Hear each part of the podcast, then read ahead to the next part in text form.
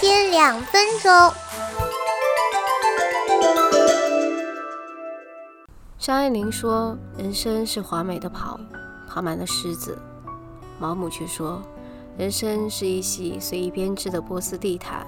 随机而没有意义。”今天介绍的这本书，就叙事技巧来说，虽不及《月亮与六便士》那般的出彩，但也算是娓娓道来，完整展现了主人公菲利普他前半生的成长轨迹和人生感悟。而在小说的内涵上，他把人性的复杂淋漓尽致地呈现了出来。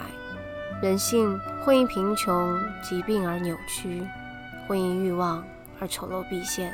善恶和道德早已弃之不顾。好在菲利普最终却没有因此绝望厌世或剑走偏锋，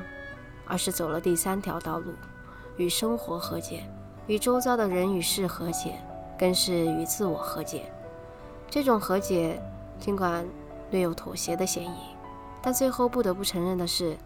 只要是有人性的存在，所谓的枷锁便是除不尽的。毛姆借以描写主人公菲利普的人生经历，去探索人生意义，而他得出的结论是：生活没有意义，人生也没有目的。看起来五彩缤纷、热热闹闹，其实一切都与地毯的图案一样，随意编织罢了。所以他的人生哲学就是：生命没有意义，人生在道德、宗教、情感、欲望的枷锁当中，经历了高峰、低谷与平淡，其中的起伏连同琐碎的细节，就像他说的波斯毯上面勾勒的花纹一样，